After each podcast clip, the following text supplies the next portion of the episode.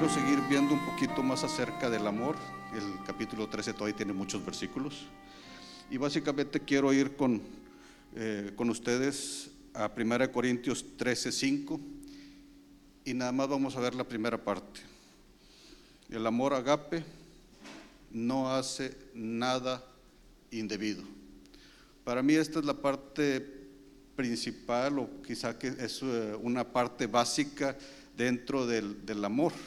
Esta es una parte que empieza a unir todas las otras partes de, las características que, que tiene el, el, amor. Y dice, no hace nada indebido. Parafraseando un poquito para quitar tanto lo negativo, diríamos que el amor agape hace todo lo que es debido. Hace lo que es debido. Y ahí es donde queremos concentrarnos el día de hoy. La primera parte está, hace lo que es debido, lo, voy a separar. La primera parte dice hace, que, que tiene que ver, que conlleva acción. El amor agape es acción, va a proceder, va a ser, es activo, no es pasivo, no es eh, simplemente estar a la expectativa, sino que procede a hacer algo. No es actuar como fingir, no, no es un fingimiento, simplemente eh, no es una actitud, una actitud es voluble, no podemos, eh, y es cambiante. Hoy, hoy, hoy, voy a tener una actitud eh, pasiva, hoy voy a tener una actitud benigna, hoy voy a no, el amor agape hace, conlleva, eh, va, no espera. Eh, por la, la, segunda parte es todo lo que es debido. Y a veces lo debido no es lo que a mí me gusta, no es lo que yo quiero, no es cuando yo quiero, no es lo que me conviene, no es como decía el hermano Javier Lobos, yo siento, yo pienso, yo creo, simplemente a veces no sabemos qué es lo debido. A veces lo debido puede ser callar y a veces lo debido puede ser hablar. A veces lo debido es dar, a veces lo debido es no dar, pero a veces lo debido es quitar. Si un niño tiene un cuchillo, a veces lo debido es quitarle el cuchillo. A veces lo debido es perdonar, pero a veces lo debido es humillarnos e ir y pedir perdón. Eclesiastes 3.3 nos dice que hay un tiempo para todo. ¿Sí? Hay tiempos de guerra, hay tiempos de paz, hay tiempos de, de, todo. Y volvemos, eh, eh, hay, lo debido a veces puede ser cambiante. Habíamos visto también anteriormente en Santiago 3.2, dice, porque todos ofendemos muchas veces. Y comentábamos, la palabra ofender quiere decir eh, tropezar, caer, fallar. Algunas versiones lo traducen inclusive como nos equivocamos muchas veces. Y queremos hacerlo debido, pero nuestra naturaleza, lo normal es que nos equivoquemos y nos vamos a equivocar muchas veces. Quiero ver con ustedes eh, tres puntos básicamente, hay más, pero por tiempo vamos a ver nada más tres puntos, tres temas o tres claves, como quiera llamarlas, que están relacionadas, están entrelazadas entre sí para eh, saber qué es lo debido. Y se las quiero mencionar porque eh, las tres al mismo tiempo, porque vamos a ver que se están entrelazando cuando estamos viendo cada uno de los temas. Uno de ellos es, para saber lo que tenemos que, eh, que es debido, están las escrituras, la palabra de Dios. Dos, la oración. Y tres, la obediencia y lo que conlleva la obediencia. Como les comento, estos tres temas se van entrelazando a medida que los vayamos viendo. Eh, punto número uno, las escrituras nos dicen qué debemos hacer, cómo debemos actuar. En las escrituras nos dice, nos cuenta la historia de personas, de hechos qué hicieron, qué es lo que le agrada a Dios, qué no le agrada a Dios. Segunda de Timoteo 3:16 nos dice, toda la escritura es inspirada por Dios y útil para enseñar, para redarguir, para corregir, para instruir en justicia, a fin de que el hombre de Dios sea perfecto, enteramente preparado para toda buena obra. Los proverbios nos dicen eh, de nuevo qué le agrada y qué no le agrada, nos dan consejos básicos, prácticos, eh, en forma muy sencilla. Nos habla de la justicia, nos habla de la iniquidad, nos habla de la prudencia, nos habla de la necedad, nos habla de la sabiduría y de la simpleza. Entonces, Proverbios es un, un buen libro donde se nos muestra mucho de lo que Dios o de lo que es debido. Hace como unos dos o tres meses me tocó leer una, noticia y decía que eh, estaba prohibida la Biblia en las escuelas primarias de un estado en Estados Unidos, creo que era el estado de Utah. Era Utah o era Idaho porque era con H y nomás eran cuatro letras. Entonces, era, creo que era, era Utah. Y lo que, lo que ellos decían, por lo que estaban prohibiendo la sociedad de padres de familia, es que en la Biblia hablaba de guerras, hablaba de traición, hablaba de, incesto, hablaba de, muchas cosas que no querían que se vieran en las escuelas. Y yo me quedé pensando y dije, bueno, ¿y, ¿y yo qué veo en la Biblia? Y la pregunta también es para ustedes, ¿qué vemos en la Biblia? Lo primero que yo pensé es misericordia de Dios. Yo puedo ver la misericordia de Dios a través de las escrituras puedo ver esperanza. Sí hubo hombres que se equivocaron, yo también me equivoco, pero vemos que Dios tiene misericordia y que hay esperanza en, las escrituras. Las escrituras nos dicen cómo debemos proceder. Veíamos el caso de, eh, de la benignidad y decíamos si tú, cómo debemos amar a nuestros enemigos. Si tu enemigo tiene hambre, dale de comer. Pero si viene con eh, eh, a guerra, viene a apresarte, ya, ya es otra cosa que no es, y vamos a platicar un poquito de eso más adelante, pero no es cómo debemos proceder. El segundo punto mencionaba es la oración. A través de la oración el Señor nos va mostrando cuáles son sus propósitos qué es lo que debemos hacer. Todos tenemos que tomar decisiones. Y a veces esas decisiones no solo nos afectan a nosotros mismos, sino que afectan a otros. A veces los que están en nuestra casa, nuestros padres, nuestros hijos, nuestro cónyuge, estamos eh, afectando o involucrando a todos con las decisiones que tomamos. En el trabajo tomamos decisiones y estamos afectando también a los demás. Entonces tenemos que estar orando para saber qué es lo que Dios quiere. Eh, el Proverbios precisamente también nos habla de que la sabiduría, la inteligencia, la gracia están disponibles. Obviamente no es, hay que hacer un pago y el pago no es en efectivo, el pago es a través de la oración, buscando al Señor, escudriñando las escrituras. El tercer punto, que es quizá un poquito más, más largo, tiene que ver con la obediencia. Obviamente tenemos que ver la desobediencia, tenemos que ver la disciplina, la corrección y, en último caso, la restauración. ¿Qué es lo debido? El amor agape está muy relacionado con la obediencia. En Juan 14, 15 dice, si me amáis, guardad mis mandamientos. Jesús dice, o sea, si tú tienes amor agape, si quieres mostrar amor agape, tienes que obedecer, guardar mis mandamientos. ¿Qué sucede? Que si no guardo sus mandamientos quiere decir que no tengo amor agape.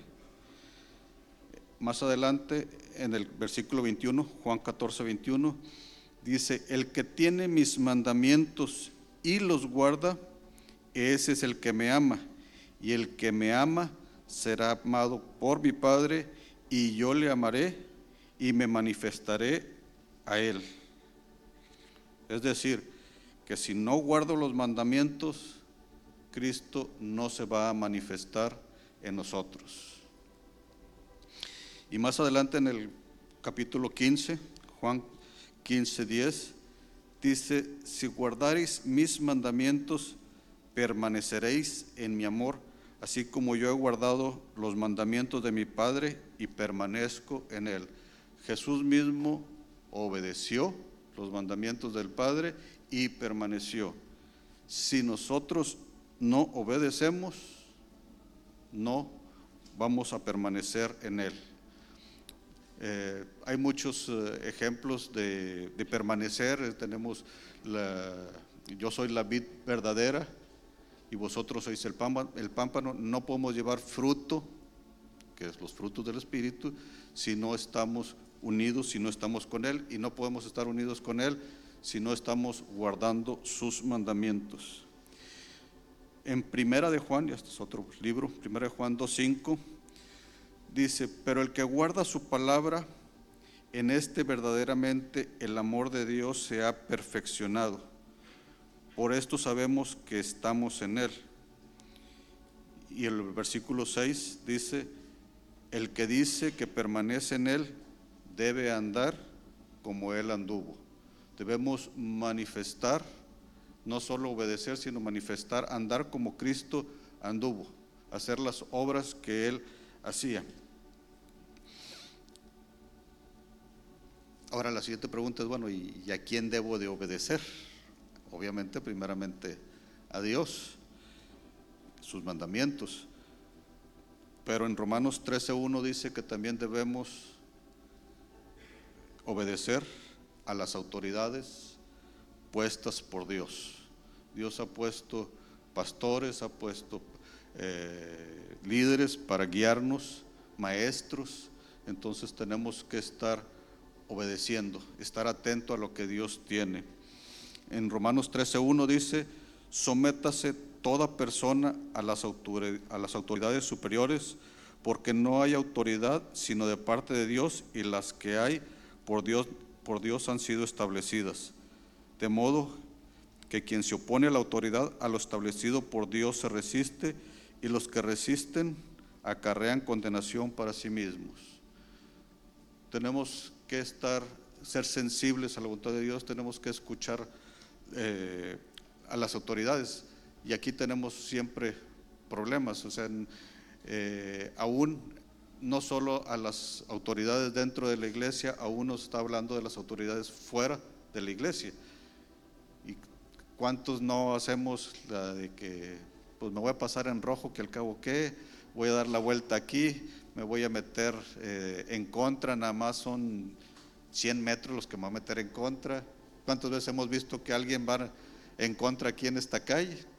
Entonces, si no podemos obedecer las leyes naturales, las leyes de las autoridades municipales, es difícil eh, obedecer las, eh, las, autoridades espirituales o obedecer los mandamientos.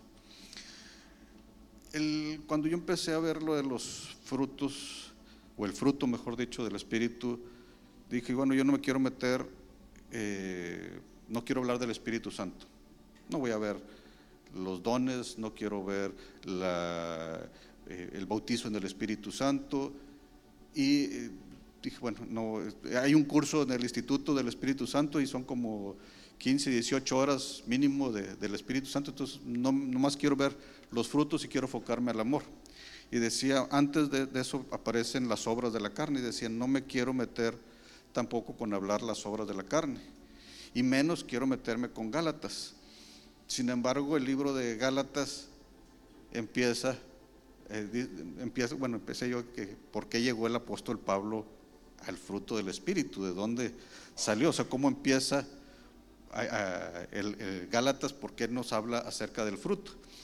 Y si uno pone atención, el apóstol Pablo empieza a hablar precisamente de, eh, de que alguien entró dentro de la iglesia de Gálatas y empezó a, judaizar a, los creyentes.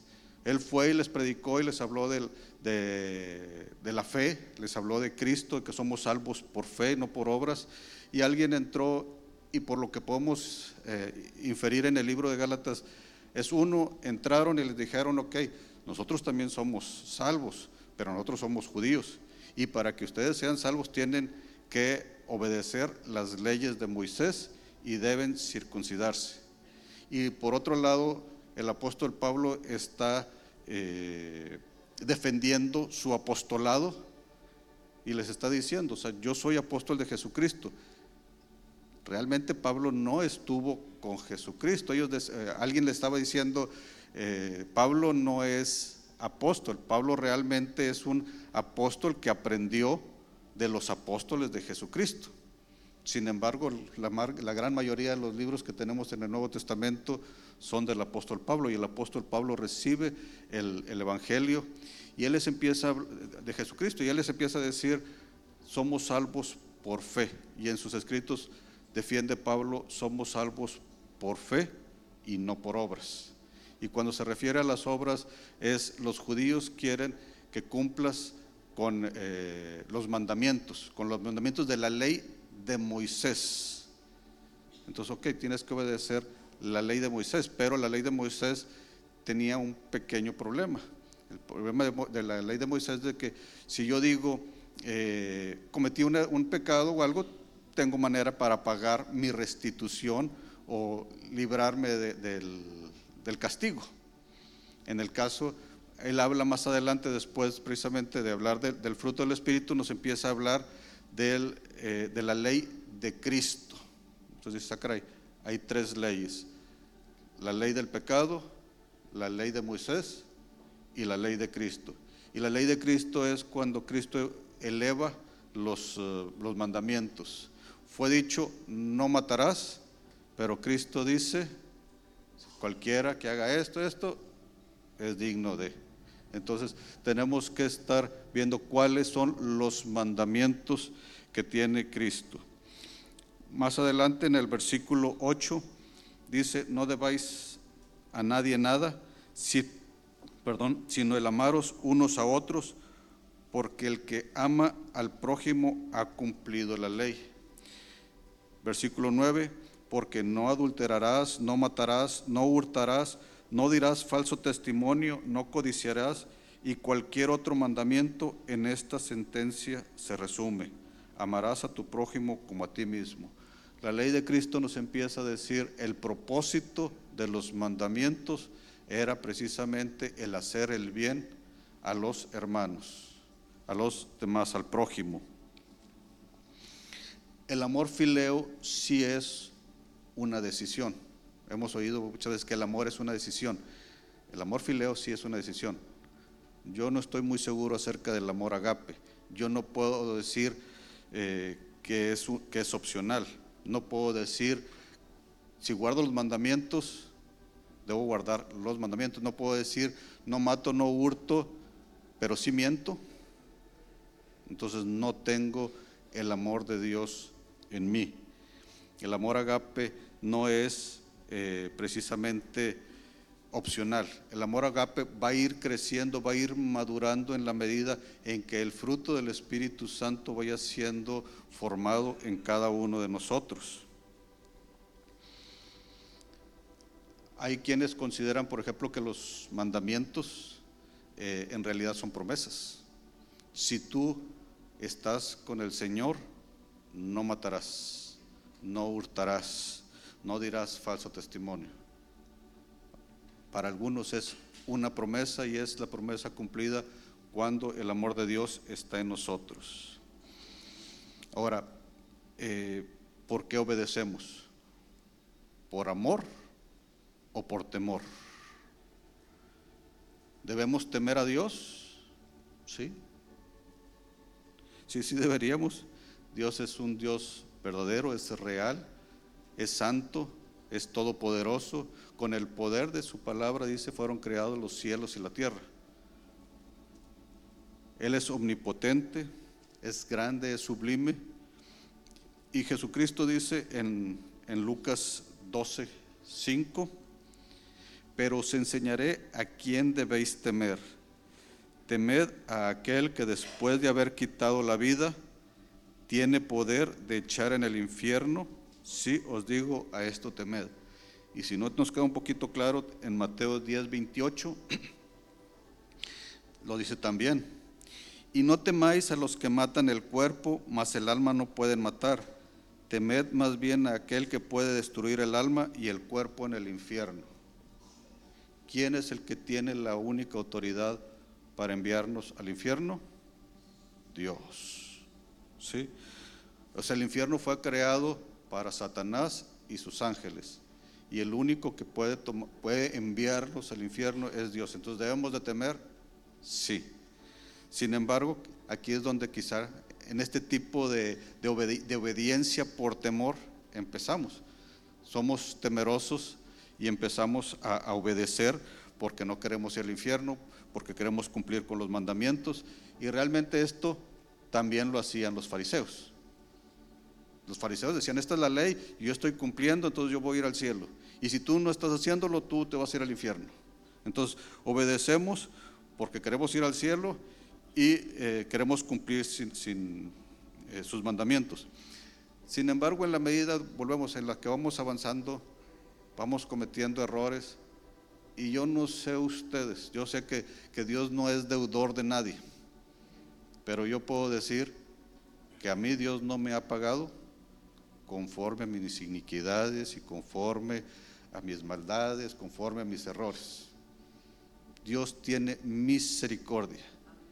Okay. Y en la medida en la que nosotros vamos aprendiendo de esa misericordia, llega el momento en el que en lugar de obedecer por temor, empezamos a obedecer por amor.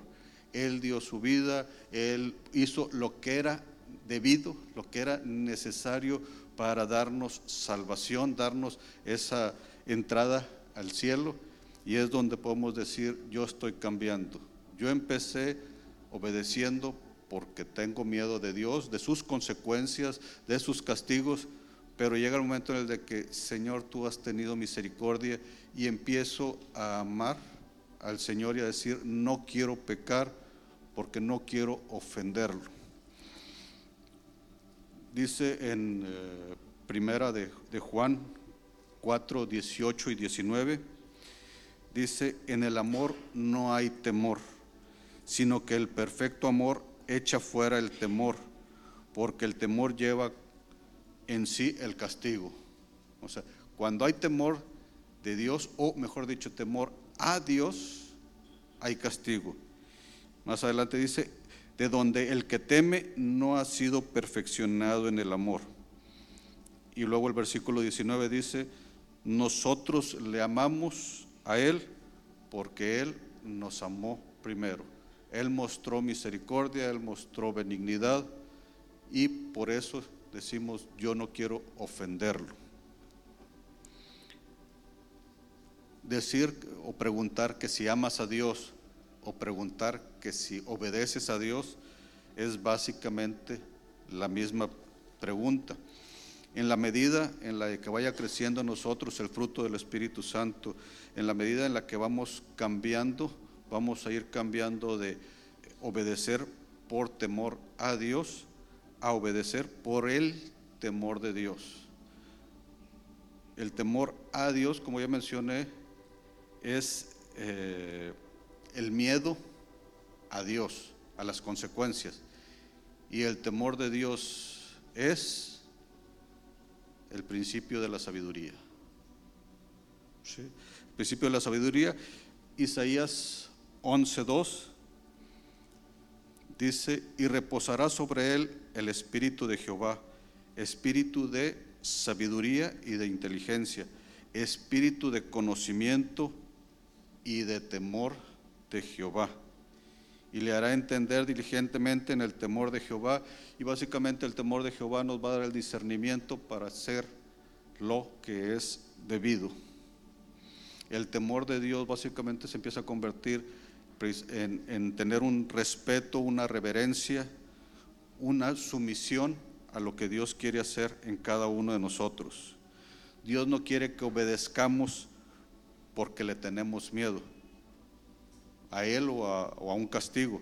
Dios quiere que le obedezcamos por amor agape, porque es lo debido. La obediencia, como mencionaba con los fariseos, sin amor es legalismo. Yo estoy cumpliendo con estos requisitos y estoy bien. Pero volvemos, la obediencia verdadera conlleva el amor, o mejor dicho, el amor es obedecer a Dios. ¿Qué pasa si no obedecemos? Bueno, hablamos de la disciplina, hablamos de la corrección. Y cuando hablamos de disciplina, lo primero que nos viene a la mente es un atleta, ¿no verdad? Un policía, un militar. No, nos viene a la mente la vara. ¿Sí? Ok. Sin embargo, si hablamos de una persona disciplinada, ¿quiere decir que es una persona azotada? No, ¿verdad? La disciplina va más allá de la corrección o del castigo. La, la, disciplina es un proceso. La disciplina realmente es instruir, educar, entrenar. No solo es la corrección, sino es la corrección es parte de la disciplina. La disciplina es una es instruir, educar cuando un padre instruía a su hijo. En, la antigüedad los únicos que podían instruir o corregir a sus hijos eran los padres. Recuerdo que mi abuelo decía que cuando él era chico, eh, si alguien te veía fumar en la calle, pues te podía dar una, una tunda, te daba un regaño, te llamaba la atención, te podía eh, azotar y no podías llegar a tu casa y decirle, papá, me azotó, me regañó la otra persona. ¿Por qué? Porque te va a preguntar, ¿y por qué te azotó? Ah, porque hice esto. Ah, venga, porque hice esto y esto y esto. Ah, bueno, véngase para yo también seguirle con usted, porque no debiste haberlo hecho. En la actualidad no podemos estar corrigiendo a los demás. En la actualidad el Señor es el que corrige a sus hijos, es el que los disciplina. Y volvemos, los empieza a instruir, los empieza a preparar. Y esa parte, como decíamos, una parte está en las escrituras, otra parte va a ser a través de la oración.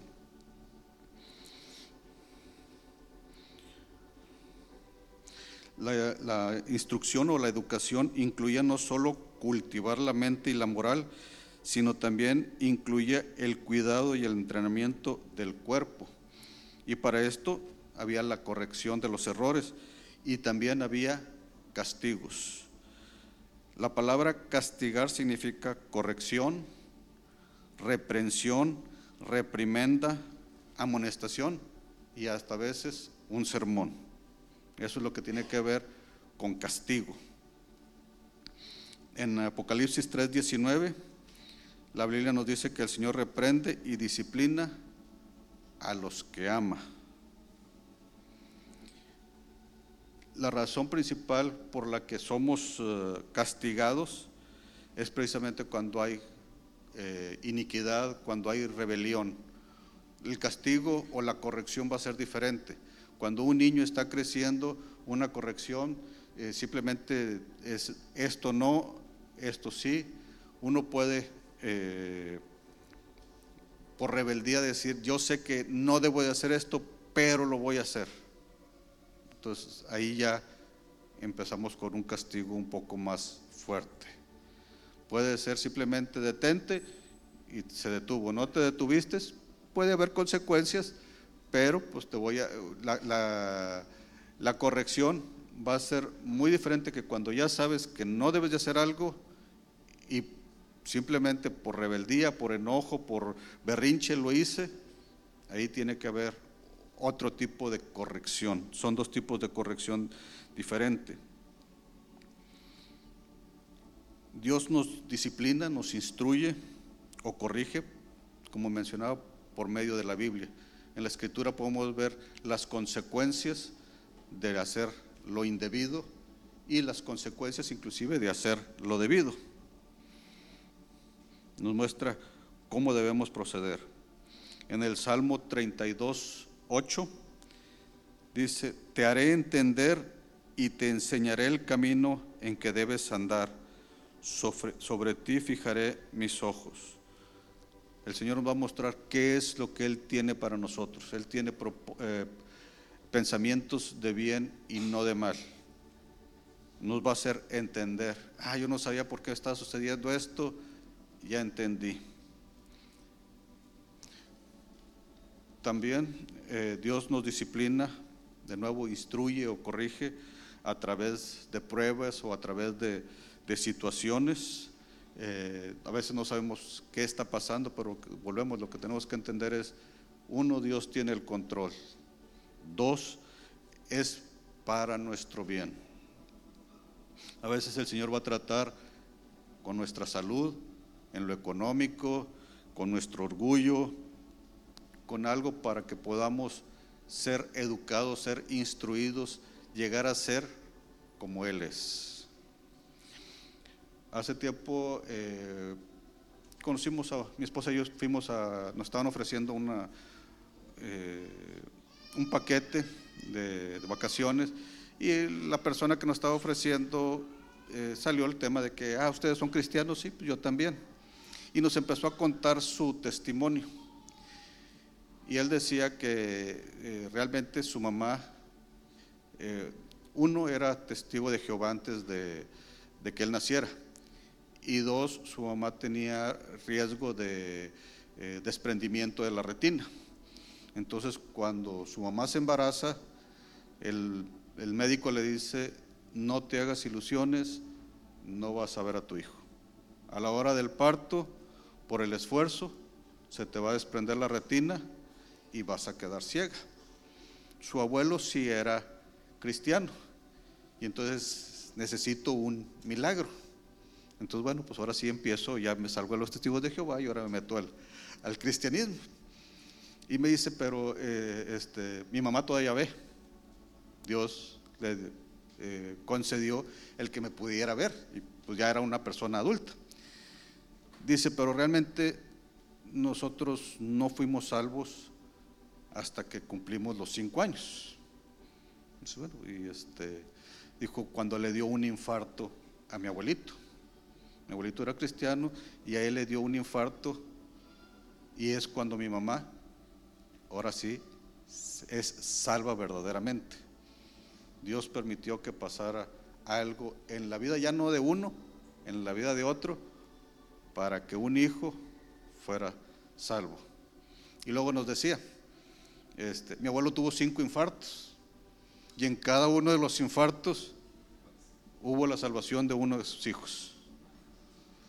¿Cuántos infartos necesitamos? Ahorita están en oferta.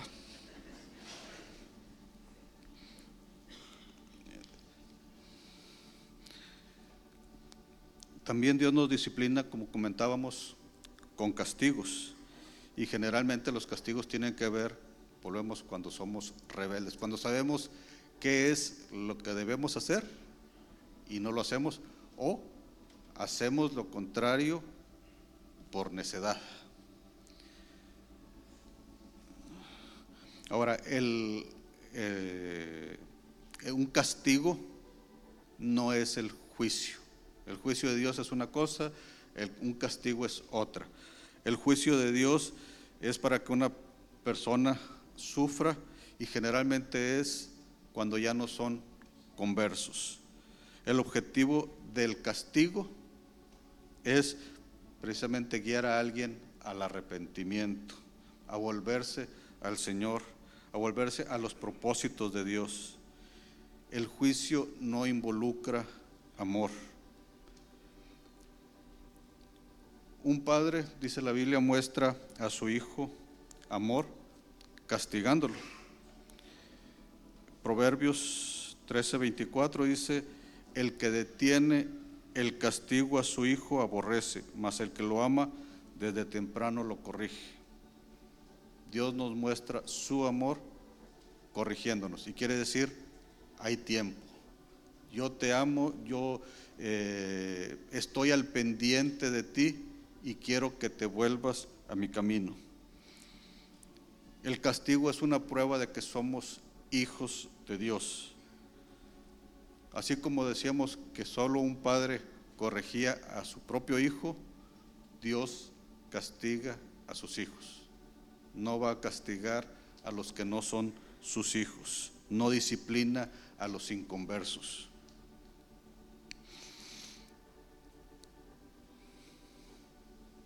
En Hebreos 12:6 dice, porque el Señor al que ama disciplina y azota a todo aquel que recibe por hijo.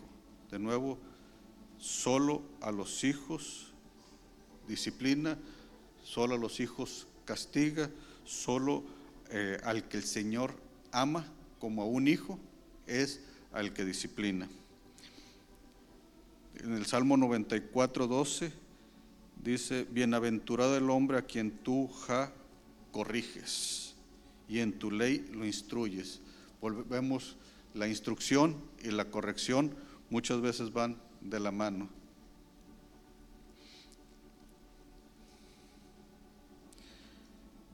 Hebreos 12:5 dice, Hijo mío, no menosprecies la disciplina del Señor, ni desmayes cuando eres reprendido por Él.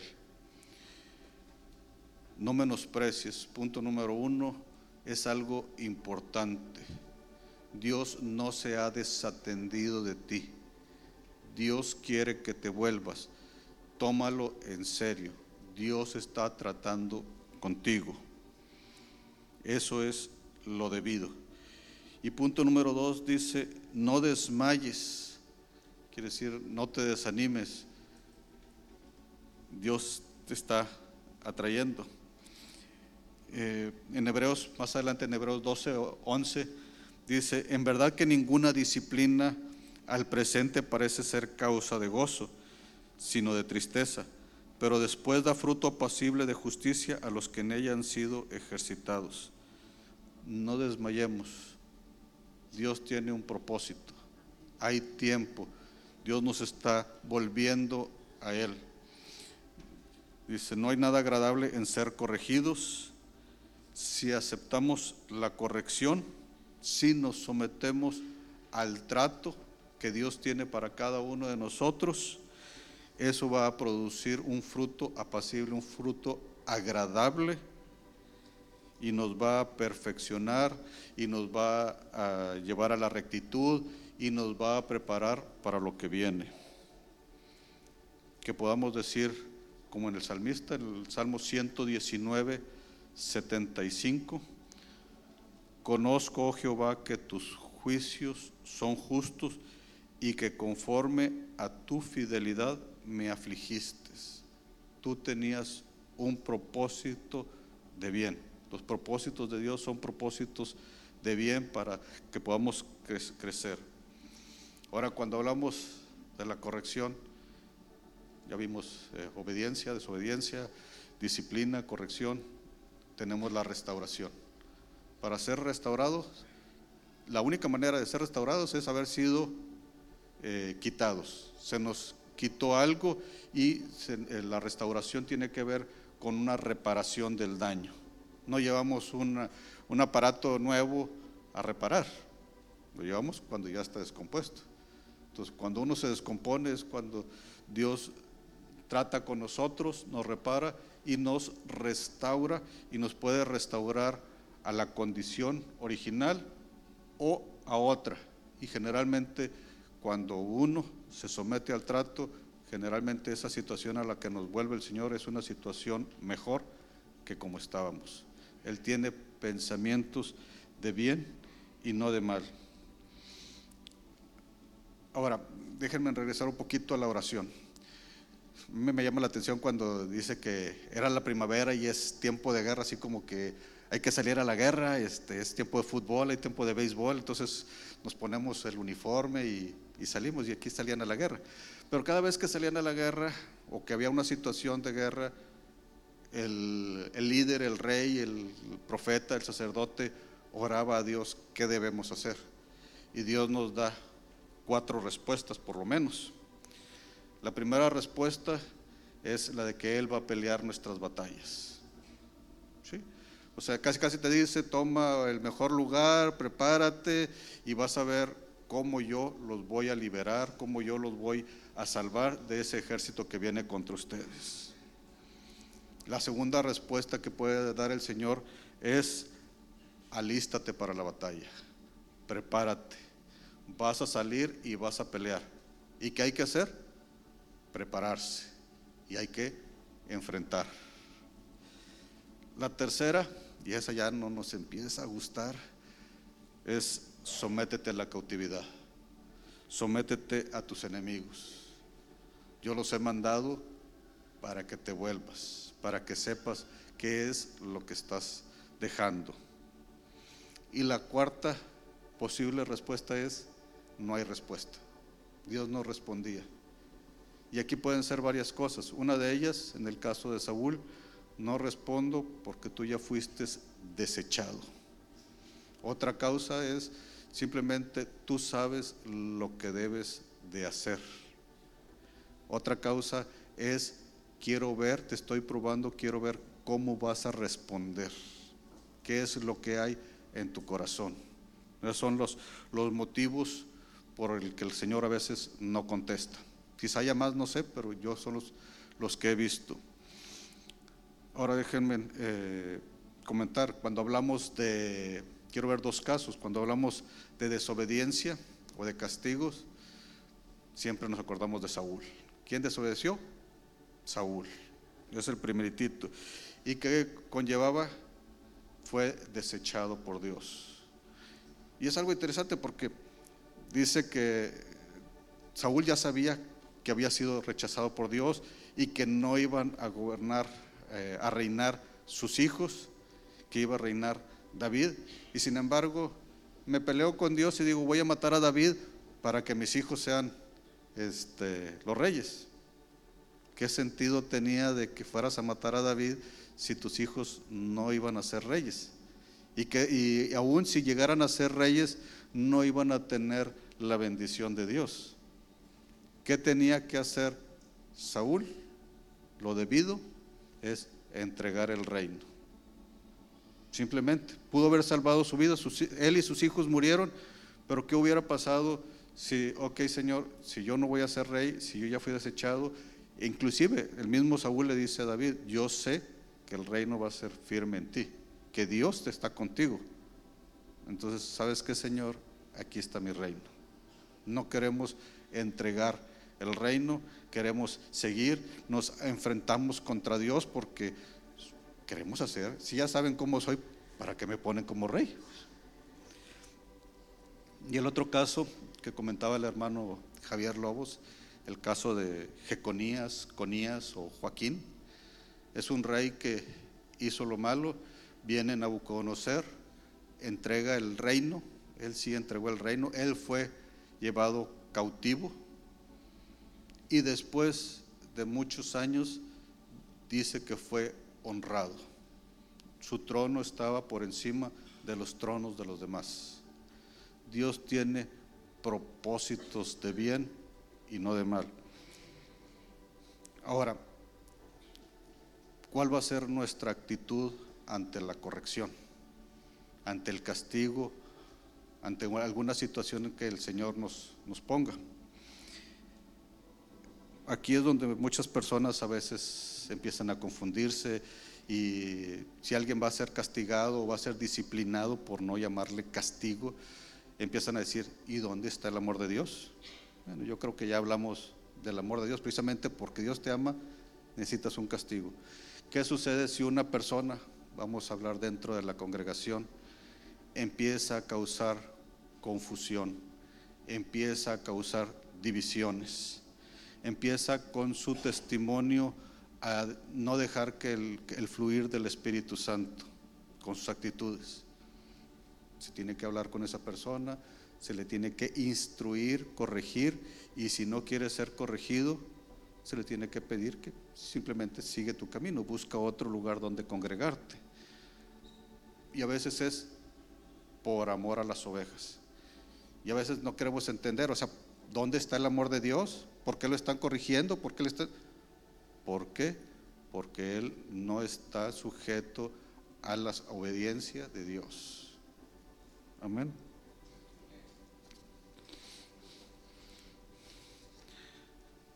Como les comentaba, eh, no siempre el hacer lo debido es lo que nos agrada. Lo debido es presentarnos delante del Señor y que Él nos guíe, que Él haga su obra en nosotros, que podamos ser sensibles, que podamos ser dóciles, que podamos estar dispuestos, que podamos permanecer.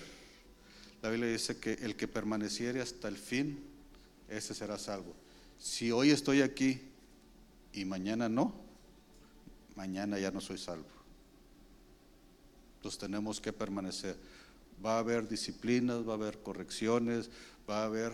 El amor es eh, muy amplio y como les digo, este tema es, es muy grande, pero es importante porque dice que eh, el amor de muchos se enfriará. ¿Cómo se va a enfriar? Y realmente dice, el amor de muchos se va a enfriar por la desobediencia. Entonces, el amor de muchos se va a enfriar por desobedecer y tenemos que ser sujetos. Queremos amar a Dios, queremos que Él haga su obra, queremos llegar a ser como Él es, necesitamos que el Espíritu Santo empiece a dar su fruto en nosotros y que ese fruto empiece a crecer y a manifestarse.